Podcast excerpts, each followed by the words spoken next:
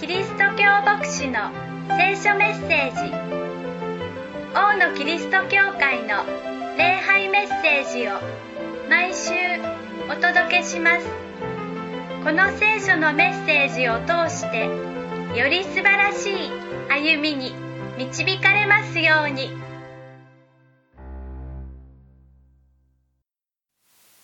ご一緒に礼拝できることを本当に嬉しく感謝しています。テサロニケ人への手紙の第2を読み進めてきました。テーマは、神はあなたをどうご覧になっているのかということです。神があなたを一人一人に目を留めたときに、あなたをどうご覧になっていらっしゃるのか。どんな風に見られたいと思いますか？逆にどんな風には見られたくないと思いますか？皆さんに聞いてみたところ、どんな風に見られたくないかというときに、神様が私たちのことをチェックするようにご覧になっていたら嫌だなぁということが多くの方から出てきました。チェック表を持って、どれどれあの人はどうだろうか。これはできてる、できてない、できてない、できてる。そんな風に言われたら、そんな風な目で見られていたのだとしたら、私は神様から顔を隠して、どっか見えないところで、こっそりと、ひっそりと生活をしなければいけない。というような感じ。でも、テサロニケ人への手紙の第2を読んできたときに、私たちは、神様が私たちを呼んだんだ。召したんだ。選んで、ここに置いて、その歩みを完成しようとしていらっしゃるんだ。そのことを見ていきました。確かに未完成な者たちです。しかし、その完成を待ち望む、チェックをするのではなく、私たちが完成に向かっていくことを、眼差しで見てくださっている。例えば、小さな子供のことを考えてみたいと思うんです。一歳になるかならないか、捕まり立ちをしていたところから、もしかしたら歩くかもしれない。角のところに捕まっていて、で、もうそこ先ないですから、何この手を離して、自分の足で一歩歩いたのかな歩かないのかな。親はそれをすかさず見つけて、あ、歩いた、ね、いや、ちょっと誤解かもしれないなと思うんですけれども、一歩でも、半歩でも、0.3歩でも、歩いたら、あ、歩いた。小さな赤ちゃんが歩き始めて、一歩、二歩、そして、ぺちゃんと座ってしまう。そんな様子を周りの大人はどういうふうに見るでしょうか？右、左、右、左としっかり足を踏み出さなきゃ。まっすぐ足を踏み出さなくちゃ。ほら、足に力を入れて。そんなふうに言うでしょうか？おそらく言わないと思うんですね。二歩も歩けてよかったね。もう一回やってごらん。何度でもやってごらん。時期に3歩歩けるようになり、4歩歩けるようになり、そういう姿見せてごらん。楽しみだから。いや、すぐにできなくても、長い目で見ればいつかできるようになるんだし、大丈夫。怖がらないでやってごらん。そんな風に思いますし、そういう眼差しで見ますよね。神様が私たちのことをご覧になるのも同じです。未完成なもの、未熟なもの。でもそんな私たちを神様はチェックしたり、なんでしっかりしないんだと知った激励したりすることではなく、そのままを受け止めながら、でもあなたにはできる。あなたは本来の姿は完成に向かっていくものだから、と私たちを見てくださっている。今日のところには、主は真実な方なのでというふうに出てきます。その部分も含めて一番最後に見たいと思いますけれども、神様が私たちを完成まで導いてくださる。そこに私たちの歩みがあることです。今日は3章の1節から2節始めて読んでいきますけれども、終わりに兄弟たちよ、姉妹たちよ、私たちのために祈ってくださいとあります。私たちというのはパウロと仲間の人たちのことです。彼らは今、コリントにいます。テサロニケから足を進めていってコリントに留まっています。コリントの教会で、コリントの街道で、ユダヤ人の街道で、ユダヤ人を相手に、イエスこそキリストである。彼らは語ったわけです。ところがそれを受け入れない人たちがいる。なんでお前たちはそんなことを言うんだ？と、パウロたちを口汚く罵る。パウロの過去してきたこと。お前がそんなこと言えたきりか？というふうに暴言を浴びせた人たちもいたことでしょう。彼らが街の中に出ていけばなんとなく不穏な空気で暴動が起こりそうな感じ。パウロはここも長くいられないのではないかと思っていました。ところが、神様が恐れないでここで語り続けなさい。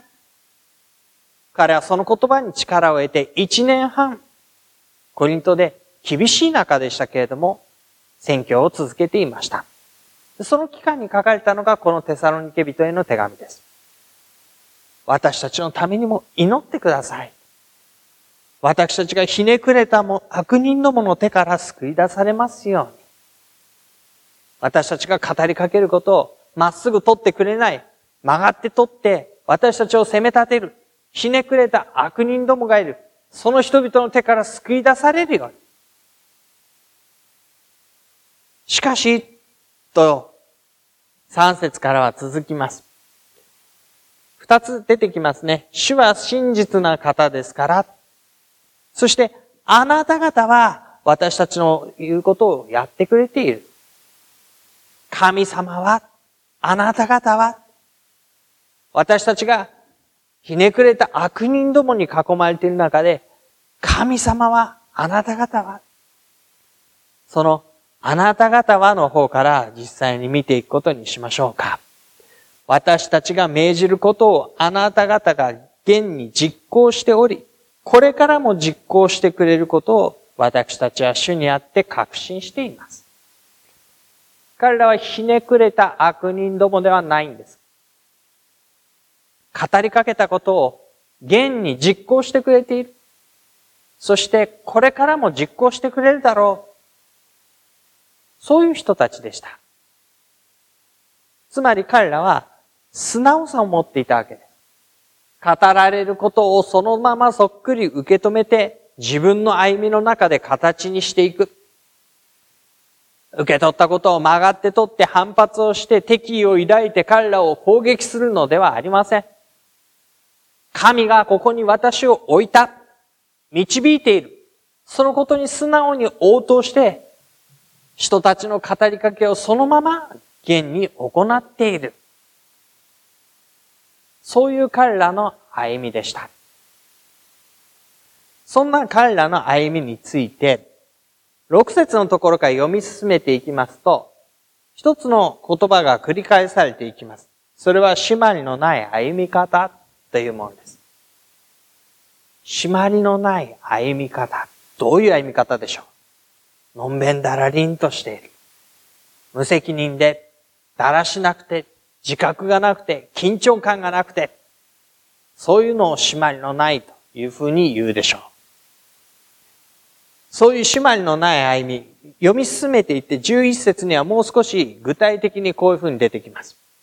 ところがあなた方の中には、何も仕事をせずおせっかいばかりして締まりのない歩み方をしている人たちがいると聞いています。こういう人たちには、主イエス・キリストによって命じまた進めます。静かに仕事をし、自分で得たパンを食べなさい。あなた方の中、そう、イエス・キリストを知っている人々の中なんです。でも、何も仕事をしないでおせっかいばかりして締まりのない歩みをしている。人のことが気になるんですよね。人の手元にあるものが気になるわけです。だからそのことに口を出してみたり、手を出してみたり、おせっかいを焼いて、肝心の自分のことは何にもしちゃいないじゃないか。そういうことです。何かというと、自分の範囲ということがよくわかってないわけですね。自分の仕事をして、自分が得たパンを食べて、生きる基本的なことなのに、人のところに目がいって、人のところに口を出して、人のところに手を出して、それで自分が何者かであるかのように見られたいと思ったり、足元がおろそかになっていて揺らいだり、締まりのある歩み方というのは、結局のところ、何のために生かされているのかということがよくわかっている人のことです。逆に何のために生きているのかわからないと、自分のやるべきことをおろそかにして人のことを手を出してみたりするわけです。何のために生きているのか、いや、何のためにここに置かれて生かされているのか、そのことをわきまえ、自覚し、責任を受け止め、その歩みに励んでいくことこそが、締まりのある歩み方ということができるでしょう。それであなた方は、自分の仕事をして静かに仕事をしてパンを食べなさい。自分の範囲のことを責任を持って果たしなさい。それがあなたが生かされていることの意味でしょ？と言われるわけですね。もう一つここで考えてみたいことがあります。そういうふうに言われると私たちは、じゃあ気を張って一生懸命生きなくてはいけないのかな？休んだり、楽しんだり、そういうことはしちゃいけないのかな？ということになってきます。ある人はこう考えるでしょう。この世では私たちは休んだり楽しんだりしちゃいけないんだ。この世では一生懸命働いて、そしてそのことが神様に認められたら、天国に迎えられて、天国に行ったら、今までの分、ゆっくりのんびり楽しく素晴らしい喜びを味わうことができる楽園なんだから。この地は楽園ではない。あっちに行ったら私たちは喜び楽しむことができる。今休んだり楽しんだり、それはできない。そんな風に考える考え方があります。あるいは、こんな風に思うことも少なくないかもしれません。ああ、もうすぐ休みだ。楽しみだな。あと何日。これを我慢すれば、辛抱すれば、休みが来る。あ、いよいよ明日から休みだ。それなら今日も頑張れる。で、実際休みになる。ああ、休みになってよかった。一週間頑張ってきた甲斐があった。でも休みってだんだんだんだん時間減ってきますのでね。次の日から仕事だ。お昼頃になると、ああ、もう休みが終わっちゃう。あと半日しかない。そうしたらあれが始まる、これが始まる、こうしなきゃやる必要が。夕方になったらもう、ああ、明日台風でも来ないかな。そうすれば休みになるのに。月曜日の朝が来ます。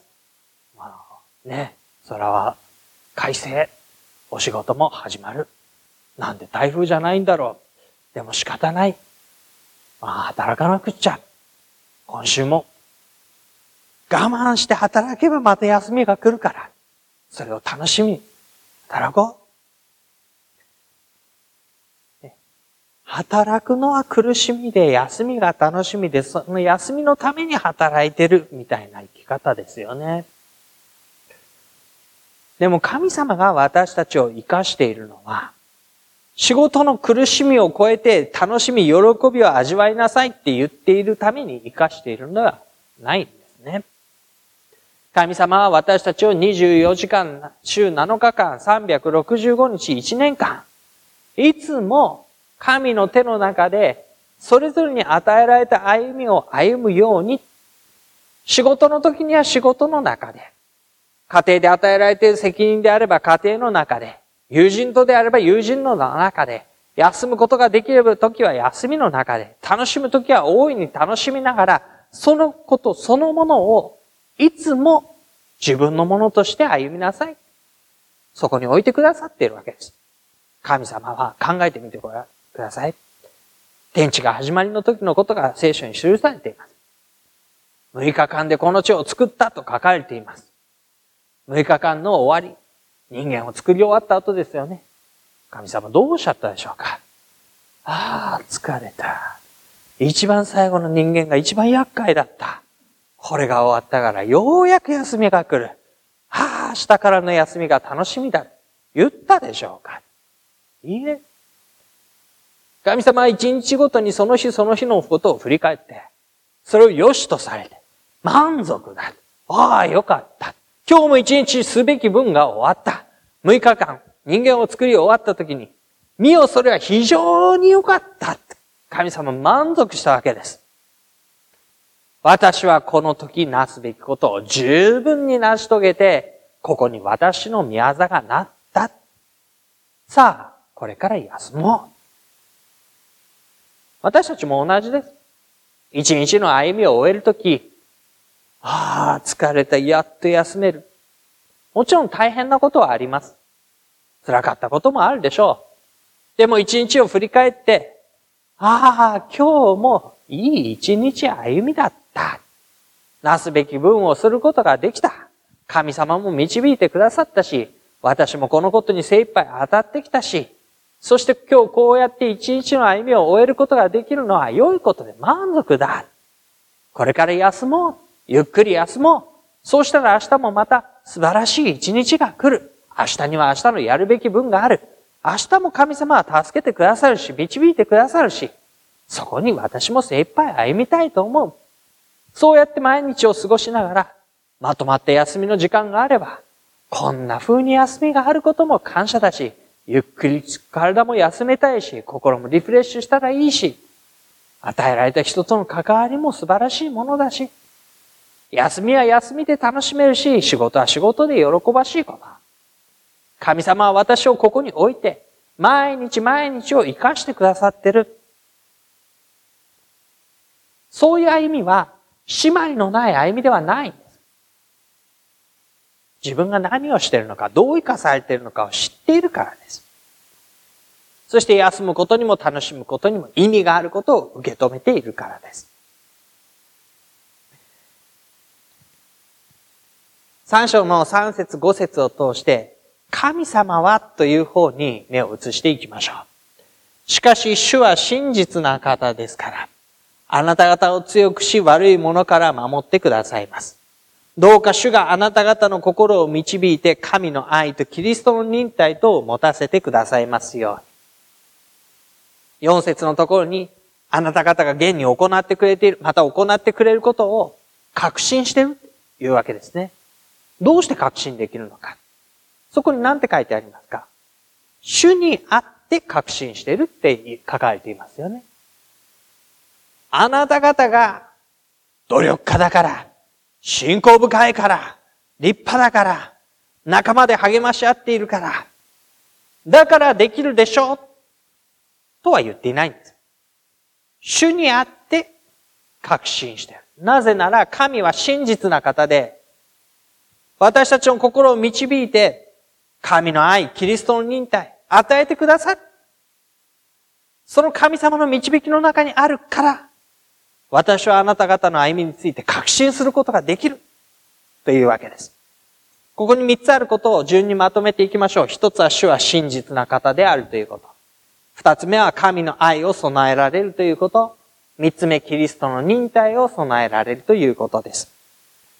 主は真実なお方で信頼することができるのだ。これが一つ目です。神は真実なお方である。変わることのない初めから最後までいつも信頼できるお方である。私をここに呼んでおいた時も、その歩みを導いている時も、私が失敗した時にも、私が愚かな姿をあられもなく晒した時にも、神は真実なお方として、私の歩みを導き続けてくださる。だから信頼ができるというんです。神は私たちを完成に向かうものとして見てくださっています。だから私たちの姿が足りないこともよく知っていらっしゃって、その上でなお、私に真実に関わってくださるお方です。さらに続いて見てみましょう。良いものをもたらすための神の愛が備えられていくんです。神の愛が与えられる。神の愛はどういう意味で与えられるのでしょう？神様が私を愛してくださっているということが一義的な意味です。私は神様に愛されている。大きな、大きな愛で。たとえ、一人号も惜しまずに与えるほど、大きな愛で。私がそれにふさわしくないにしても、なおそれでも神は、真実な愛を最初から最後まで。と同時に、この神の愛を与えられた私たちは、置かれたところで目の前にいる人、大切な人に、この愛を届けていきます。もたらしていきます。私を通して神の愛がその人に及んでいくんです。そのために私たちはここに置かれ生かされています。神の良いものを回復を届けるためです。そんな神の愛が私たちのうちに与えられるように、目の前の人を愛することができるように、必要な言葉をかけることができるように、惜しみなく犠牲を払うことができるように、この人が何度裏切ろうが私が許すことができるように、この人の本当の心の必要に気づくことができるように、そのことを根気強く祈り続けることができるように、私たちの中に神の愛が形をとって、行動になって、言葉になって、態度になって、表情になって、その人の関係に現れてくるように、神の大きな愛が備えられていく歩み。これが私たちの歩みです。さらにもう一つ、キリストの忍耐が備えられていくように。キリストの忍耐、あんまり他の箇所で聞かない言葉です。キリストは何に忍耐していたんでしょう？確かに、キリストは忍耐深かったと思います。例えば弟子たちとの歩み。弟子たちは、本当に愚かで、信仰が薄くて、何度言ったらわかるんだ。ほとほと呆れるような姿がたびたび見られます。イエス様それでも見捨てず見放さず忍耐深く弟子たちを付き合って一緒にやってきました。なんと忍耐深いんでしょう。確かにそうです。と同時に、キリストの忍耐深さというのは、ご自身が苦しみの道を歩んでいかなければならないことについて、忍耐深く歩まれたことでした。この方は十字架に向かって進んでいかれたんです。誰も理解しませんでした。それどころか、そのことを罵ったりあざけったりする言葉が飛び交いました。誰も褒めてくれません。誰も認めてくれません。むしろ足を引っ張るようなことばっかりみんな言ったりやったりします。それでも彼は十字架に向かって進んでいったんです。十字架がどれほどの苦しみであったか、それをイエスは前もって知っていました。神の子である者が、最も神から遠い暗黒の現実の中に十字架にかけられ、処刑される。ありえない神との断絶の中に置かれることを意味します。彼はその苦しみを知っていました。ゴルゴダの丘に向かって重い十字架を引いて、人々に罵られ、あざけられ、茨の冠を着せられ、息も大変ばかりの苦しみの中であえいでいるその苦しみ。でもそんなことを経験する前にイエスはそのことを十分知っていたんです。神の子である自分が、神に見捨てられたもの、呪われたものとして、十字架につかなければいけない。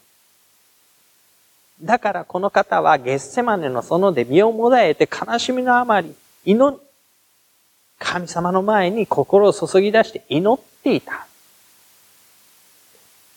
でも彼は忍耐深く、そのことを耐え忍んで進んでいって、神が与えた使命を全うしたわけですよね。このキリストの忍耐が与えられるというのは、私たちが使命を全うしていくために与えられるんです。テサロニケの人たちが苦難、困難、迫害の中を歩み通すために与えられるんです。使命を果たすためにここに呼ばれ置かれたというのは、間違っても私たちに即速やかに幸せな人生が約束されたということを意味しない。イエス・キリストにある歩みというのは、野原で、さんさんと降り注ぐ太陽の中で、そよ風が吹く、そこに寝そべって、心地よくお昼寝をするような歩みではないんです。キリストにあって使命を持って生かされているということは、危険な道を進み行かなければいけない時があるということです。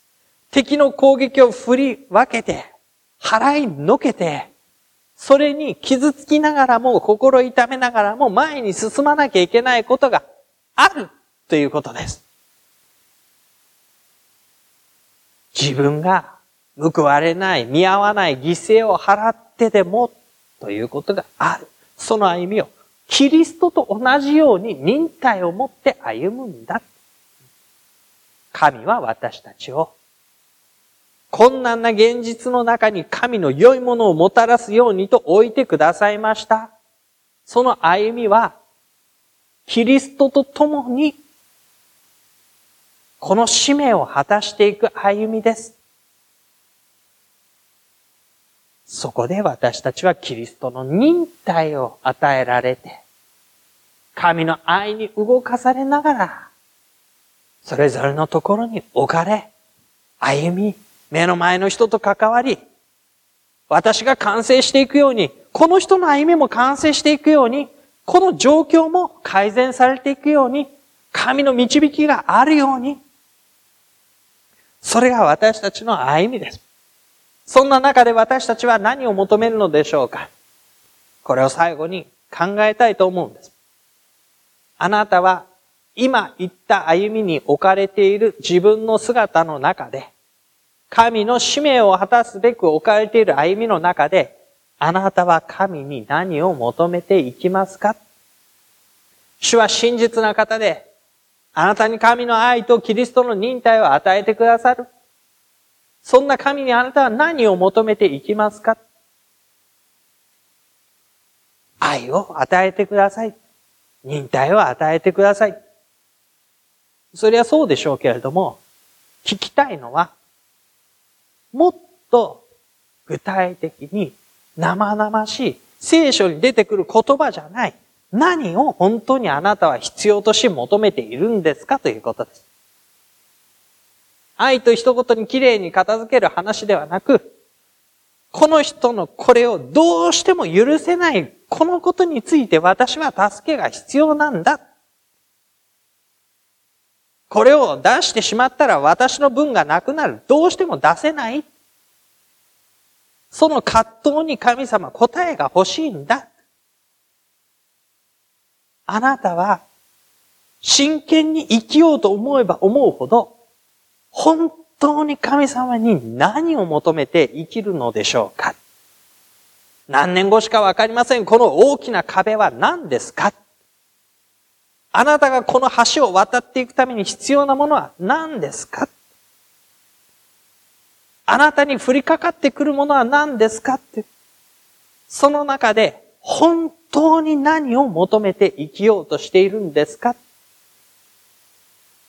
神様が真実な方であるという時に、あなたが歩み通すために本当に必要なものを与えてくださるという時に、あなたは何を求めますか？神様は私たちの歩みが完成に向かうことを願ってご覧になっていらっしゃいます。その方に何を求めて歩みましょうか？